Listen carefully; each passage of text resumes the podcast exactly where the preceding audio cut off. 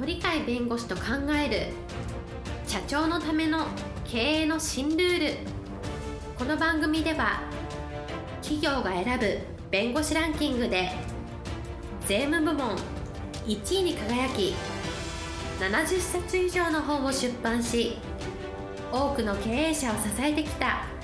鳥飼重勝が社長経営者独立希望者起業家のための経営の新ルールについてお伝えしていきます。それでは今回の番組をお楽しみください。え皆さんこんにちは。お元気でしょうか？え元気がすべての源です。この番組で元気をお届けしたいと思います。え鳥飼でございます。はいパラリーガルの高瀬です。えー、今日のテーマはですねどちらかというと人間うまくいかないことありますよねと、はい。おまあ、私生活でもいろんなあの仕事の関係でもうまくいかなくてなんかもうあのダメになるとため、あのもうこれはもう頭が抱えちゃうみたいなあるいはもうたあの自分の会社を潰さなきゃいかんとかいうあるいはこの会社辞めざるを得ないとかいうそういう、えー、自分が倒れていくようなそういう場面に遭遇した時にどうするのかなというそこをちょっと考えてみたいと思います。はい、えー、倒れた倒れる場面に遭遇した時に自分がどうするかというテーマですね。そうですはい、えっと先生から前に伺ったブッダの、えー、言葉で、えー、最大の名誉は決して倒れないことではない。倒れるたびに起き上がることである。というのがありましたけれども。はい。やっぱ倒れそうな時は倒れまいとして頑張っちゃうっていうのが一つありますよね。はい、そうですね、はい、だけどこれはもう倒れるしかないねっていうもう倒れるのを立て直そうとしても無理だねっていうとから倒れちゃった方がいいんじゃないですかと。倒れたら倒れたで起き上がれいいじゃないですかと、はい、いうのがあればいいので倒産するのを恐れてギリギリまでやっていろんな人に迷惑かけるっていう人もいるけれども、これはあの再起するってとても無理だと。ただそのために逆にいろんな方に迷惑かけるとするともう自分この会社ならこの会社を倒してしまおうと倒してしまって迷惑を少なくしてだけど再起してまた皆さん方に、えー、可愛がっていただくようなことにしようという形でやっぱり倒れざるを得ない時はもう素直に倒れて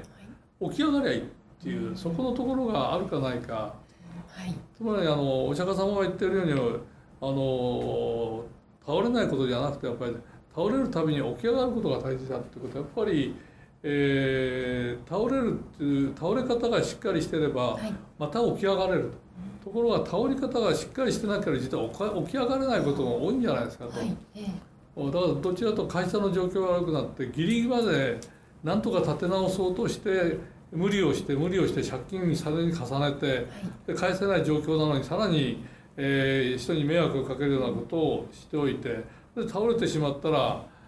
迷惑かける人の数が増えてると、はい、金額も非常に多くなってると。はいとかそれを迷惑かけそうだからもっとこれ以上迷惑かけたくないって言うんだったら会社畳もうと。自分が持ってる財産方全部あのお客さんにお渡ししてお客さんの損をなくして、うん、あるいは損を少なくして、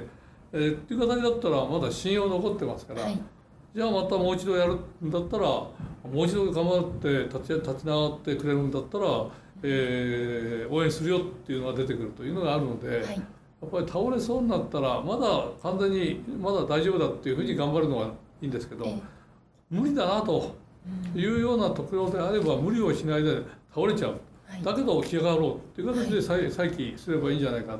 でここの判断をすることが非常に難しいんですけど、えー、こういう判断をなるべく早くできるかどうかこれがすごく重要じゃないかとね。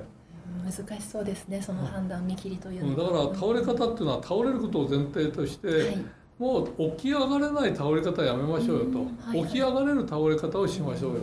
と、ブッダのことも、えー、倒れたら起き上がれっつってんの起き上がれるから倒れるっつってんで、はい、起き一度倒れたら起き上がれませんよっていうことまでこれ予定してないので、やっぱり起き上がれる気力がやっぱり残した形の倒れ方っていうのはやはり考えなきゃいけない。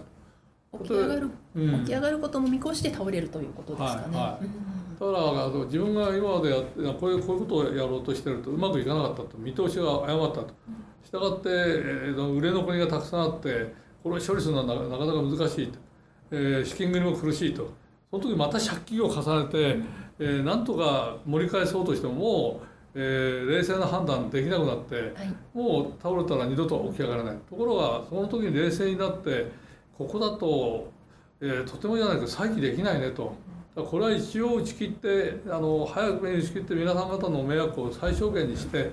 自分としてはもう一度起き上がろうというこういう形が必要なんですね。はい昔あの私が株主総会をたくさんやってた時期に、えー本を書いててそれで失業投資をやるんですが、はいその時に、えー大手企業でも、えー今からもう10年ぐらい前の失業投資で覚えてるのは、えー質問の中でね「あなたの会社はいろんな方のところを買収してますよね」と。その買収してる企業でも成功してるやつもあるけど失敗してるやつもたくさんありますよねと。この失敗してるやつっていうのはどういう基準で失敗してるんですか？これどどういう基準で撤退するんですかと言ったら、えーその時のあんまり基準がなくて、えーまあ、その時その時で状況によって判断するっていう話をしてたわけですから、回答は。えだけどあの一応株主の方からと状況判断というけど迷っちゃうんじゃないですかと。やっぱりしっかりした基準を立てて、えー例えば買収なら買収して3年以内で赤字にならないあ黒字にならなければやめるとかね、はい。基準があってっていう形だと判断できないんじゃないですかと、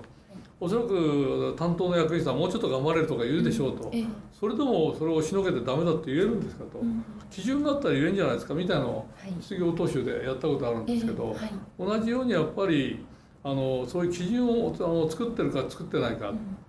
今は意外と消費者系系とかそういうのは3年以内にあるいは5年以内に黒字化しなければこの会社から撤退するとい。いうような基準が比較的明確になっている。そうですね。えただ取締役会で議論して、うんこの企業だったら例外的にあと2年間だけ見面で面倒見ようと。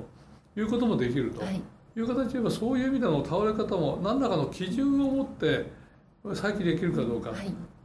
倒れた方がいいのかそれと倒れないで頑張った方がいいのかっていうそこのところをやっぱり人生の上ではい。き経験あの経営者っていろんな場面に遭うんで、えこの人人間と付き合うか付き合わないかとも同じなんです。この人と付き合っちゃダメだと思って付き合いやめなきゃいかんし、ええいやこれは付き合っても大丈夫だったら付き合っていいんですけどそれだけ致命傷を負うこといくらでもあるので、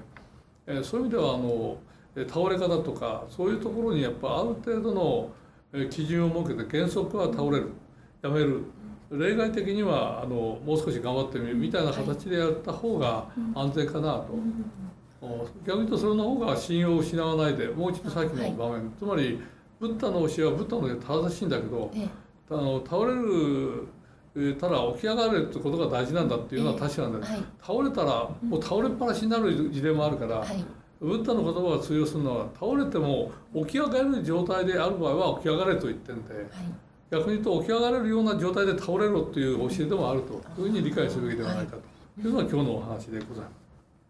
倒れか倒れ方と言いますか。やっぱ基準がある程度あって、ええはい。その基準に基づいてやると、あ迷わないで済むと。うんええ。いうのがあるので、なんかそなんか事業をやるとかさまざまなことをやる場合にはそこを考えながらある程度物事を推し進めたのが安全なのかなという感じがしますので、基準と言いますとさっきおっしゃったようにその3年とか5年以内に黒字化しないと撤退ですとか、うん。そういったこう客観的な具体的なて言うんでしょう数字の数字という意味ですか？ね。えー数字があるのが一番楽だと思う、うん。これ財務の問題なんです。よ、ええこれ財務の話なんですね、ははい。基準を持ってやるかどうかって指標を持ってやるかとかいうのは意外と財務の問題なんですけど、経営者はそういう財務のもの問題の意識をやはり備えないと、はいただ自分の気持ちだけでうん。もうちょっと頑張れるとかいうはい発想ではええなかなか難しいんじゃないかなと、特にあの今の世の中は非常に複雑になってきてるので、えそこからするとやはり、えーそういうしっかりした基準をある程度立てるようなことを考えながらやった方がいいのかなっていう感じはしますね。基準は財務の、そうですね。財務ってそういう指標と基準を考えないとええ。あのか会社はうまく回りませんから、そういうのを持たないで、えー生きて行き当たりばったりでやったら本当にもう倒れないで再起できないとはいブッダの言葉を使えないっていう話になってくるので。はいえええーそういうブッダの言葉もちゃんと自分が使えるような形として理解すべきではないかなという感じはします。はいわかりました。えっ、と今日のテーマ、えー正しい倒れ方というイメージですかね。そうですね、どちらかというと倒れ方っていうのはやはりええ考えましょうと、起き上がれる倒れ方っていうのはやははいり少し頭の中に経営者の場合入れた方がいいんじゃないですかという話です。起き上がれる倒れ方ですね。ね。はい、今日もどうもありがとうございました。えー今日も皆さん元気にお過ごしください。はい、ありがとうございます。皆さんこんにちはお元気でしょうか、えー元気がすべての源です、えーこの番組で元気をお届けします鳥海ですはい、パラリーガルの高瀬です。今日のテーマはあの前回のテーマとある程度被るんですけど、えー備えあれば憂いなしということがテーマであります。はい、えー今日のテーマは備えあれば憂いなし。えー前回のテーマと言いますと隠れたリスクが見える化されるということだったんですけれども、えっ、と今日はどういったお話でしょうか？えーリスクが隠れてて後で出てくるとはい、しまったと思うと法的責任の問題というのはありましたよね、はい。そういう意味でのしまったっていうのが見えあのリスクが後後で見える場合。初めからそれを見つけようとしはい。て見えてる場合には、えーリスクって実は具体的な姿を法律はしなきゃいけない。え例えば東電の原子力発電についての冷却装置について、えーちゃんとした対応をしなかったために過失があるんじゃないですかって裁判で争われてる事件ありますね。えあれは備えがなかったあ事案、ところが法的に責任があるかどうかは10メートルもあるいはそれ以上を超えるような高い津波があるかどうかそれを予見できたかどうかっていう従来それは予見できなかったよっていう研究成果のもとで東電さんはえー対対応を取らなかったんだけどところが江戸時代の方にやっぱり高い津波があったんだっていうことの証拠みたいのがあはい。あると、それを無視されたんだっていうところがあって過失責任があるんじゃないかっていうふうに今言われてるわけで過失責任というのは全館注意義務という取締役としての責任をちゃんと果たしたかどうか。はい、どこまでちゃんとした管理をしたのか注意をしたのかっていうのが問われると今のやつだと高い津波が来るっていうのを想定できるかどうか。想定したんだったらこういう対策がを取れなきゃいかんですね、はい。想定できるのにはい、それを無視したっていうのが全館注意義務なんですね、はい、じゃあ想定できるかできないかにちょっとよくわからないねっていう時はもう想定してしまうと。想定してしまって万が一に備えるという形で対応策を考えていると。今度は受け入れてますから、い。そういう波があるんだねっていう受け入れだとその波でもこの冷却装置がおかしくならないように機能するようにどうしたらいいかと。なるといろんな手段考えられてるじゃないですか。はい、高い台に持っていきゃ津波なんて来たって怖くないよと。でいやその従来のところに置いたとしても津波が来てもその波が最終的には気象でなくなっていく時期が来るとすればえそこまで何たって囲って水浸しにならないようにすればいいよというようないろんな対策が立ったということがありますよね。はい、そういう意味ではあのリスクっていうのは見える化することの方が本当は安全なの。そうですね。リスクを見て、ここはこうやって対策しましょう、これはだけど来ないから、このぐらいでいいんじゃないかっていうのができる、はい、特に人の命とか、そういうものに影響が大きいような場合には、万が一ということで備えをすると。はい、いう事前の対策がありますね。あるいは事後的にいろんな問題が起きたとしても、それに対する対応の仕方っていうのは、時間の経過とともにきつくなっていくんですけど、はい。その前に対応をしっかりしてれば、そのリスクなくすこともできるし、小さくすることもできるし、チャンスに変えることもできると。つまりリスクっていうのを受け入れることから始めると、はい。い、ろんな対応策が出る、はい。適用策と言ってもいいのかもしれないけど、はい、ところがリスクを取らないってつまりリスクが見えないってのは取らないんですから。取れないんですから。からり見えないと一番悪いんでね。見える化しておいてそれをどうやるかっていう最終的にはこれを見える化したけどこれは怖くないねって言うんだったらそれ場合によってはこれは怖いけど保険でやりましょうとかこれは怖いけど相手方と信頼関係で何とかしましょうとか契約の条項で何とかしましょうとかさまざまなやり方が出てくるので。はい、そういう意味ではやっぱり実はえリスクっていうのはいかに明らかに事前にしておくかはい、事後的にするって言ったら手段が制限されてくるので、そういう意味では法律家的な発想の役割ってのはすごく大きくてアメリカっていうのは司法国家なんだけど、ええ弁護士国家なんですよ。はい、なぜかっていうと弁護士っていうのが事前の予防のところとか立法のところとか行政のところとか、はい、全部弁護士がほぼ支配権持ってて大統領まで弁護士たくさん出てる、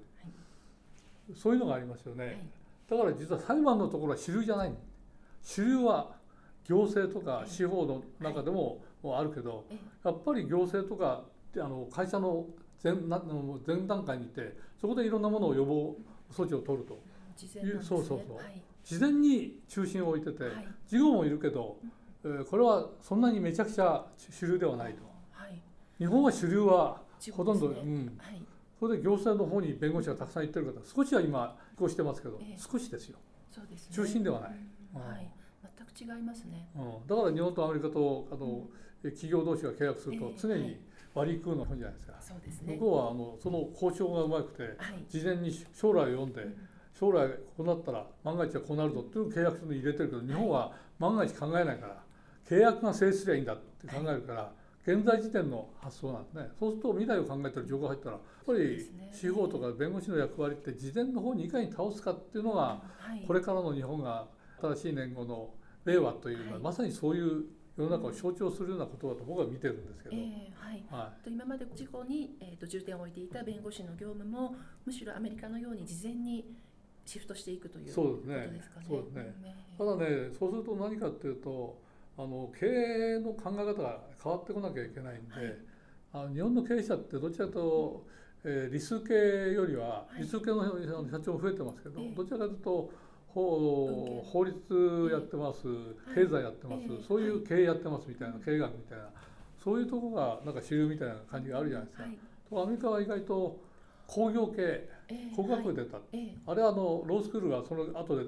え入ってきてロースクールとみたいな仕組みがあるから特にそうなんでしょうけどそういう意味ではやっぱりエレクトロニスクで革新しなきゃいかんという時に法律家エレクトロニスクしませんと。教えてくださいっていう形でやるのと、俺知ってるよと詳しいよと。自分でいろんな仕組み作れるよとか、こういう動かせるよとかそこからいろんな知識もらえるよと、そういう人の方が法律の使い勝手あるいはこういう法律使わないとうちはやっていけないんだとうちの会社だとうちの業界は全然ダメなんだ日本は損するよっていうのは分かるわけですけど、規制から入って物事って横軸で動いてるのに、法律は全部縦軸でできてる。そうすると一つのことをやろうとしたらいくつかの法律を横断的に組み合わせなきゃいかんのに私はここしかできないそしたらここを乗り越えるために時間がかかっちゃうよ。そうです、そしたらもう他の国の企業にやられちゃうだけなんで、はい。えー、そういうことを考えるとやっぱり事前のところに法律的なところ知見っていうのか、はい、リスクをちゃんと分かる。そのリスクが逆に言うとチャンスに変わるしリスクを考えればちゃんと安全策も立てられるし、はい、最終的には少しリスクはあるけどこのぐらいで最小のリスクで収められるっていういろんなことができるんですけど、はい、リスクが分からないと出てきた時にびっくりするっていう。そうですね。リスクが分からない、対応策も取れません、ね、取れません、はい、ほとんど、えー、契約書で向こうに、はい、えー、リスクのところを抑えられてしまったら、えー、リスク取るのはこちら。そうです、ね、リスクは向こう取らないっていう形いくらでもあるん。だ現実には。ねはい、うん。そういうことからするとやっぱり考え方の考え方の価値はどっちにあるかっていうとやっぱり戦略的には前もって備えをしていく方が有利に決まっとるんで法律は有利に先に決めてしまえば先手必勝、はい、そういう形になっちゃうので、はい、いかに法律に親しんで法律を味方にするかとい。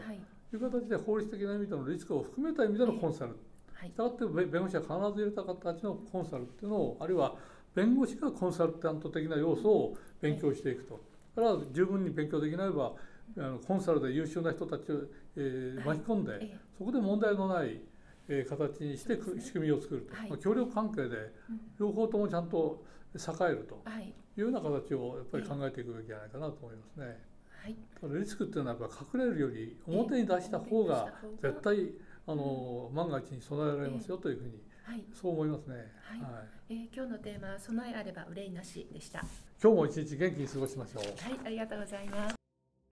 皆さんこんにちは。お元気でしょうか？元気がすべての源です。え鳥海です。はい、パラリーガルの高瀬です。今日はですね、先手必勝というテーマで、先手必勝っていうのは実は成功とつながるよという話をさせていただきたいと思います。はい、えー、今日のテーマ先手必勝先手必勝が成功につながるということなんですけれども、はい、はい、どういったことでしょうか？えっ、ー、と私の最も尊敬するあのまあ経営者って大経営者なんですけど、アンドリュー・カーネギーという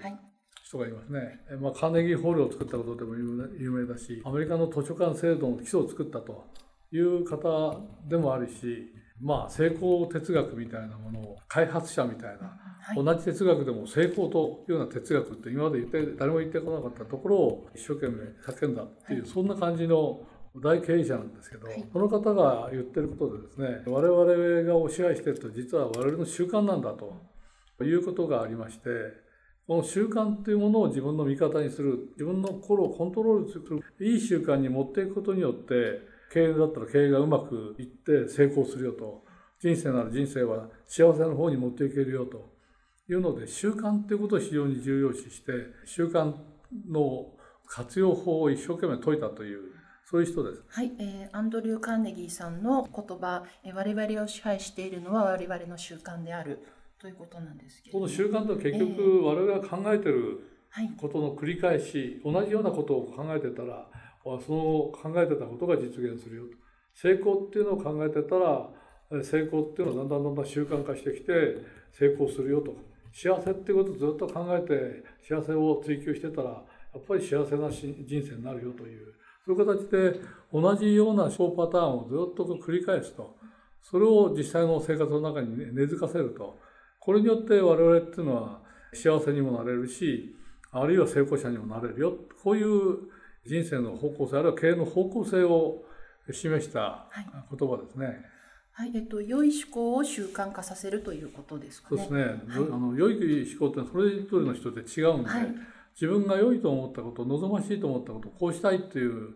まあ、夢でもいいんですけどそこを形にするものが実は習慣なんだと。だからあの一種の思考習慣っていうんでしょうけど考え方の同じようなことをずっと繰り返し繰り返し場合によっては形を変えながらずっと、えー思い続けるってこれが一番大事なんじゃないかなっていう、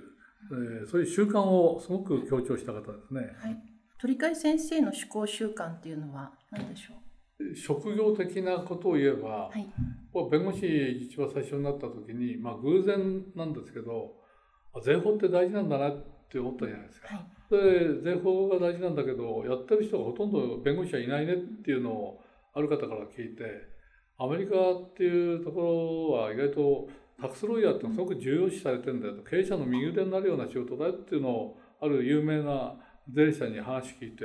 あそれはいいね。じゃあ僕も弁護士になったら、えー僕も弁護士になってたんですけどじゃあタックスのつまりロあの税務のできる弁護士になるかっていうふうにそこで考えてじゃあ弁護士として税法違反で何かっていうと結局そこを教えてるところで一番実践的なのはどこかって探して探し当てて実は探し当てたんですけどそこに入ってそこのところにはやっぱり優秀な教え方の実践的な有名な先生方が集まってて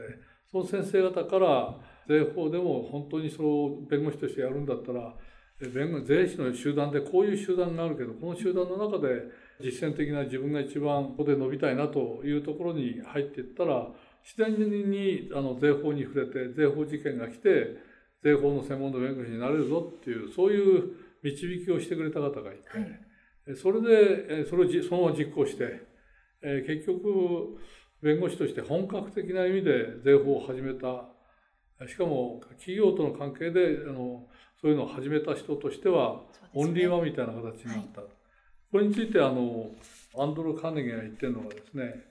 一番乗りは牡蠣を得るが二番目の人は貝殻しか得られない。これちょっと極端なんですけど、はい。一番乗りの人は、まあ、あの身を身の一番美味しいところを食べられるけど二番目以降は誰かが身を食べた後の貝殻しか手にできないよ、はい。これは大げさなんですけどぱり一番乗りできるかどうかっていうのはすごく重要で誰もいないから分かんないことがたくさんあるけど分かんないからこそ試行錯誤して回答を探すためにいろんな人と会う。そのいろんな人の中にやはり優れた人がいてその人たちの教えに従ってやはり導かれるっていうのがあるので分かんないからゆえにえー徐々に徐々にいいところに逆に行くっていうところがあるのではい。一番の人はなかなかしんどいんですけどしんどいけどそのあの諦めないで、えー、何とかしましょうというところで最終的には人との縁だと思いますけどいい縁に出会うチャンスが出てきて結局そこではこの人が一番最初の人だみたいな形で社会が認知してくれるとそうするとそれに基づくような仕事がちゃんと集まってくるというのであの一番目の人はえ牡蠣を得るがっていうのは自分の経験としてはその通りだなっていう感じがするんですね。はい。えっと、今日のテーマ先手必勝ということだったんですけれども、はい。まさにその鳥飼先生の成功する思考習慣というのもそういったことがベースにあるそうですというね。ことになりますかね。ただ今でもまだそういう習慣は残ってて、ええ。えー誰かやったやつはあんまりやりたくないんで、はい。えー仕事が来ればもちろんやりますけど、誰もやってない領域になると急急に興味が出てきて、それは我々にとって必要なことか、あるいは社会にとって役立つことかっていうみたいなことをやっぱり考えるから、そうするとやってみたら、あ印紙税っていや全然気にしなかったんですけど、印紙税って税金だけど、これは弁護士ができない仕事なんだねっていうのは、分かってくるとやっぱりこれちょっとやってみようかみたいなそういうことが出てくるじゃないですか。はいそういう意味では今までやったことのないことに興味を持った人間って意外と暗中模索みたいなところがあるんだけど、はいやってみるうちになんか明かりが見えてくるとかだ誰かが手を引っ張ってくれるとかさまざまなものに出会って、えー時が経つと意外と的を射たような仕事が見つかるみたいなあるいはそういう人を助ける人が出てくるとかいうのが出てくるのでやっぱりそういう意味での、えー誰もやってないところに対する興味を持つというはい。そこら辺のところはすごく人生をおあるいは経営をする上では重要じゃないかなと誰かがあって成功したのを追いかけるのも一つの方法かもしれないけど誰もやってなくてだけど必要と社会してるしてるんじゃないかっていうものであれば追いかける価値はあるんじゃないかなっていうのは経験的に思うことなんですね。はい、ありがとうございます。今日鳥飼先生の経験を踏まえてお話をいただきました。今日のテーマ先手必勝でした。ありがとうございます。今日も一日元気に過ごしてください。はい、ありがとうございます。皆さんこんにちは。お元気でしょうか？元気がすべての源です。え鳥飼です。はい、パラリーガルの高瀬です。今日のテーマはですね、本当の富とは何か？はい、えー今日のテーマ本当の富とは何かなんですけれども、何でしょう？はい普通富というと、まあ、財産的なはい、いやー私は不動産何百億ものやつ持ってますよとか株を10億は持ってますよとかいや預金が5億円ぐらいありますよとかあそういう意味で財産的な意味でのことを富というふうに言うんですけれども、本当の富は何かって本質的に考えた場合にそれは健康ではないかと言ってる人がいるんですね。はい、本当の富とは健康であると。はい。はい、つまりお金とか株式がたくさんあるとか不動産がたくさんある企業をたくさん持ってるぞと言っても健康でなくても死に絶えるような状況では何の役にも立たないというのはあるから根本的に言うとやっぱり健康があってその上にプラスアルファとしていろんな預金とか株式とか不動産というのではないかというやっぱり重要性の順序ってちゃんとあるんじゃないかなっていう発想だと思うんですね。はい、それで根本的なものをまだこれ言ってるのははっきり分かりやすい言い方してるのはマハトマ・ガンジーさんであって、本当の富は健康だっていうふうにちゃんとはい、明言してるわけでありまして、この人が言うと本本当らしいなみたいなのがあるんですけど、それに対してもう一人ね、えまあ、もっと分かりやすく言ってるのはなるほどなと思うのは100歳を超えて死ぬまで現役だったと言われてる有名なお医者さんで日野原先生っていうんですね、非常にあのユニークな人で105歳で亡くなったようでありますけども、その人の言葉なかなか重みがある言葉で、はい。この人の言葉をそのまま読んでしまいますとですね多くの人は財産名声などそのために全力投球してると。これを悪いとは言ってないですよ。多くの人が財産とか名声などを求めて全力投球するのはそれは当然な話なんでこれ自体いいと思うんですけど。でもでもって言ってまして全力投球すべきもっと大切なものがあるんだと。それは自分の生命じゃないかと。自分の生命は財産とか名声それ以上に大切なんじゃないか。だからこれに全力投球すべきではないかという話を、まあ、お医者さんですから当然だなって言えば当然なんだけど考えてみるとやっぱり本当のことを言ってるなと。そうですね。ただこれは両立しないわけではないんで自分の生命のために全力投球すべきだというと24時間自分の生命身体だけ考えて生きる必要はないんでやっぱり生命身体に対して重要なことはこういうことだっていうことをちゃんと押さえてそれはちゃんとやりますよと。だけど他の面ではやっぱり名声を求めたりお金を求めたり成功を求めたり何の矛盾もないんでただどちらかというと財産とかそういうものに目くらんでしまうと健康っていうのは忘れがちですよねとはい、うのがあるんで健康を忘れたら元も子もないじゃないですかと。100億のお金握ってももう死ぬ寸前だったら意味ないじゃないですかと。ヘトヘトだったら病気して大病で何も食べられないんだったら何のために稼いだんですかっていう話になるわけだから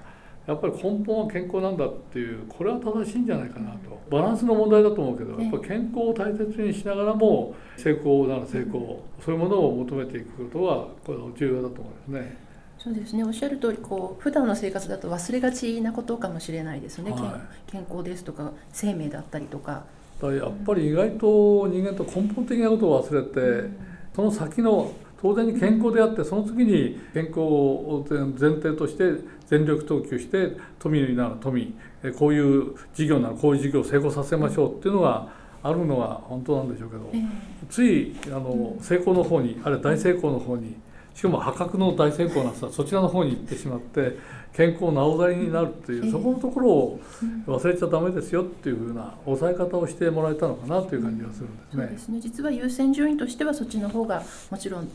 上にあるはずですよね、はい、だから優先順位は考えないで、成功っていうことを考えると成功だけを考えた優先順位になっちゃうんだけど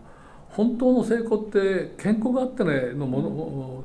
のじゃないですかっていうそこのところを教えてくれたんだろうなと思いますね。はい。しかも健康って意外と我々分かってるようで分かってなくて意外とその医学が進んで難しい手術もして命危ないぞっていうのを名医が出てきてですね神の手だとか言われてる手術で助けるとか最近は出てくるし実際ありがたい話なんですけどそういうところに行かないで天才的な人の手にかからないでももっと健康になれる方法があるんじゃないかもともと人間ってそういうふうに生まれついてるんじゃないかっていうのをポクラテスという、まあ、医者の源となるような方が言ってる言葉っていうのはもう今にも通用するのかなっていうのがありますね。いくつか言わせていただきますとですね例えば一つは人は誰でもだから全ての人はっていうことですが100人の名誉を持ってる。一人も名誉を持ってないと我々は普通に感覚としては思ってるんだけど100人名誉あなたいるよっていうふうに言われてしまうと 嘘みたいな話になるんですけど ところがあの他のことをかんあの言ってることを考えるとあなるほどなと思うことがありましてそれでこの人は名医とは自分の中にある自然治癒力だっていう、人間じゃないですね。自分の中に備わってる自然治癒力怪我したらそこを治していく。胃が痛くなったら胃の痛いのをちゃんと取り除いてくれるような自然な人間の体に備わってるもの。こういう自然治癒力っていうのは本当の名医なんだと。いう形でありましてしたがって病気を治すっていうのは医者が治すんじゃないんだと。本来は自然治癒力が流すんだと。その自然治癒力がちゃんと働くように、え、しっかりした技術を施すのが名医ではないかっていう発想につながっていくんですね。はい、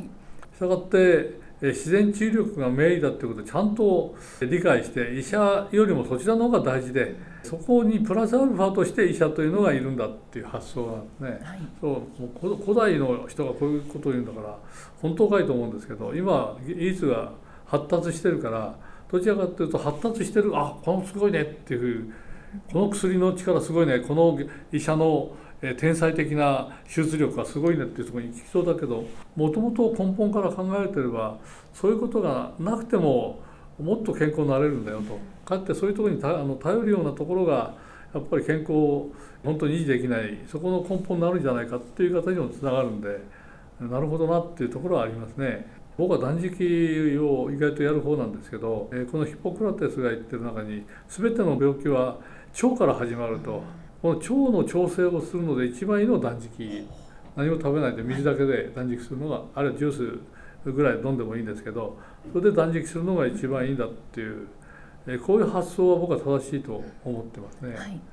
そういう意味ではあの昔の人だからって馬鹿にしないで意外と昔の人の方が本質から物事を考えてるから、やっぱり逆に言うと何もしないで自然に治る病気だってあるわけで、はい、犬とか猫とかそういうのはあの具合悪くなったら何も食べないで断食状態になってそれ実はそれが自然治癒力の活性化につながって病なら病を治していくみたいなそういうのがあることは確かなのでそういう意味では、えヒポクラテスのような言葉も、はい、えー、味わっておくべきかなと。はい、つまりあの先ほど言った日野川先生もそうですしマハトマ・ガンジーもそうですしヒポクラテスもそうなんですけどやっぱり人間と根本っていうのを意外と忘れがちで、うんうんはい、文明が発達していろんな技術が発達するとそこのところに捉えがちだけどとらわれがちだけどもっと根本的なことを考えるとやっぱりあのやることが変わってくるんじゃないですか。物の見方が変わってくるんじゃないですかっていうのがあってそういう意味では昔に戻るっていうことのまあ昔がふるさとっていうかどうか知らないけど根源的なものはそういうところから始まった方がいいのかなっていう感じはしますね。はいわかりました。えっ、と今日のテーマ本当の富とは何かでした。ありがとうございます。今日も一日元気にお過ごしください。はい、ありがとうございます。皆さんこんにちは。お元気でしょうか？元気がすべての源です。いつもながら鳥海ですはいパラリーガルの高瀬です今日のテーマは自分より優れた人を好きになろうとい。うとこです。はい、え今日のテーマ自分より優れた人を好きになろうということなんですけれどもどういったことでしょうか？というのは、はい。やっぱり人間チャンスがあるかないかがよく分かんないとい。う人がいると思うんですけどおそらくチャンスは誰でもあるんじゃないか、そこのとこを今日は言いたいわけです。はい、チャンスは誰にでもあるということなんですけれども例えば今までいた方とかでいうとどなたが当てはまるでしょうか？おそらく普通の人が見たらあるいは自分もえこれはちょっと私は生まれが悪いからとか、うんはい。頭も良くないしとか体も良くないしちょっと他の人を押しのけて出世するとかなんか偉い人になるとかあるいは人から尊敬される人間になるなかなか難しいんじゃないかなというふうに思うような人がいると思うんですけどただその人たちにチャンスがないかっていうとまあ頭のいいという成績がいいとかですね記憶力がいいとか元気がすごいぞと人より優れたことをたくさんやってるぞみたいなその人たちは自信がある人が多いと思うんですけどそうでない人たちでも実は考え方によっては全然他の優秀だとか健康だとか元気がいいぞという人たちに負けないぐらいに同じように素晴らしい人になれるんだということが本当の現実ではないかと。いうお話をしたいわけです。はいえー、と最初の例えばこう条件ですとか環境ですとかがたとえ恵まれていなかったとしてもチャンスはあるということつまり誰でもチャンスってあるので誰か運がいい人がチャンスがあるというわけではないんですよということを申し上げたいんですねその例として僕が一番好きなのはウォルト・ディズニーなんですけどあの方は初めからディズニーランドを作った人ではなくて初めからディズニーランドはあったんじゃなくて苦労した中でその苦労を勝ち抜いて今のディズニーランドどんどんどんどんまだ発展していってさらにどのような変化を遂げるか分かんないぐらいのすごい存在になったわけですけどそういう基礎を作った方ですがその方っていうのは初めから条件がいいわけではなくてやっぱりやっていく中で素晴らしいディズニーランドを作り上げたというのでやっぱり誰でも成功できるチャンスはあるよっていうことを自分の体で自分の人生でみんなに教えてるんではないかと思うんですね。はい、ウォルト・ディズニーさんがずっと恵まれていたわけではなかったということなんですけれども、はい。はい。例えば彼は破産をちゃんとしてるんですね、しかもアニメ作る時にはいろんなお金がかかるから銀行に行ったりしてお金を貸してくれというのを何百回となく場合によっては1000回を超えるぐらい断られてるというのが、えーどうも自分で言ってる言葉のようでありましてしたがって断られても断られてもつまり人に認められなくてもですね最終的にはそれを乗り越えて今のディズニーランドみたいなその基礎を作ったという人ですから彼もそういう意味では底辺にいるような人間と同じような経験をしてみんなが素晴らしい成功者ですねと言ってくれるような結果を残してますね。それがやはり我々も同じじゃないかなっていう感じはするんですね。はい、ディズニーさんもとても大変な苦労をされていたというそういう経験がおありになるということで、えー結局ね彼が言ってることってなるほどなと思うんですけど自分は偉大なアーティストでも偉大なアニメーターでもないと。つまり彼はアニメ作ったわけですけどそれについてのいろんなその技術を使ったりあるいはそれについてのいろんなアニメを描いたりとかですねそういうのはあの自分でしてなくてそれは偉大な人が自分の周りにいてその人たちの優れた技術を使って素晴らしい作品にしていると。自分はアイディアしか出してないですよと。でもアイディアを出しただけでは素晴らしいアニメできませんからそのアニメを作るための技術をいろんな持ってる人たちの技術を使って自分やったんだと。つまり自分がそのアニメを作るために必要な絵の描き方だとかあるいはアニメの作り方だとかそういうものはないとしてもそういう人をできる人たちの手を借りれば偉大なものを作り上げると。つまり自分はある程度何何らかの才能はあるかもしれないけどないところは他の人が補充してくれれば素晴らしいものになるよと。普通は自分が能力が高くなければ何もできないと思ってるんだけど自分はこれ少しぐらいできることあるけどこれじゃ何もできないと。つまり自分ができることの範囲内でしかできないと思ってるんだけどそれが小さなものであっても大きなものと結びつけるとより大きくなるじゃないですか。そこの考え方をちゃんと彼は持ってたから偉大な結果を残したんじゃないかと思うんですね。自分がたとえ技術を持っていないとしてもそれを持っている人たちを活用すればいいということですよね。そうですね、それで同じようなことは松下幸之助さんにも言えて、え彼は小学校もろくに出てないし自分自身ではそんな頭良かったとはどうも思ってないらしいししかも貧しい家に生まれてあんまり恵まれた環境にないというようなところだけどあれだけ偉大な立派な会社を作って世界的な会社に仕上げてしかも死んだ後でもいろんな人に影響を与えるようなさまざまな組織を作って亡くなってますよね。ということはあの彼があの何を考えてるかというと我以外皆我が師というふうに言ってるんですけど自分以外の人からいろんなことを学べるからその学んだことをちゃんと使えるあるいは学んで使えるだけじゃなくてそういう人たちを使えるからそれによってあの偉大な結果が生まれるんだという発想をやっぱり持ってるんでウォルト・デニーさんと同じように優秀な人をいかに使うかというようなところに非常に大きなウエイトを置いてるような感じがするので。自分はある程度何らかの考え方何らかの意図を持ってるあるいは何らか夢を持ってるだけどそれを叶えてくれるそういう優秀な人に出会えばあるいは優秀なアイデアを得られればそれによって、大きな結果を生むんだというそういう発想を持ってるから自分がそんなに生まれが良くなくても頭が良くなくてもあるいは技術がなくてもそこを補ってくれる人が世の中にいるんでそこさえ見つければ必ずうまくいくっていう発想があるからそういう発想さえ持てれば今は自分が持ってるものが全てじゃないんで他の人も優れた人のいろんなものを総合すればやれることは誰でもおそらくいろんなことがやれるんじゃないかと思うんですね。はい、そうですね。あのウォルトディズニーさんも松下幸之助さんもその発想の仕方というんですか、ね、はいはい。それが似ていたんですかね。そうですよね。ですから私も正直言ったらあんまり優秀な頭の持ち主じゃないんですけど。周りにあの優秀な弁護士さんとか超一流の能力のある専門家の方たちあるいは訴訟だと素晴らしい学者の方たちとかそういう人の助力を得て仕事をやってきたらそれだけのやっぱりあの成果が上がってきたという経験ありますから自分の頭一つだけやってたらおそらくろくなことないだろうねと。とかその優秀な人たちの頭優秀な人たちの技術そういうものを利用させていただくことである程度の足跡を残せたのかなという感じしますから自分が優秀であるのは結構ですけどただ自分が優秀なっていう思ってるところだけで何かできるんじゃなくてさらにいろんな人の優秀さを加えることによってよりもっと素晴らしいものになるという発想の方がどうもうまくいくのかなと。そのためにはやっぱり自分より優れた人をこれを好きにならないとダメですよね。そうじゃないと協力してくれないからいうことを今日はお話したかったわけであります。はい、えー、今日のテーマ自分より優れた人を好きになろうでした。元気で楽しい一日をお過ごしください。はいありがとうございました本日の番組はいかがでしたか？この番組は毎週月曜日7時に配信いたします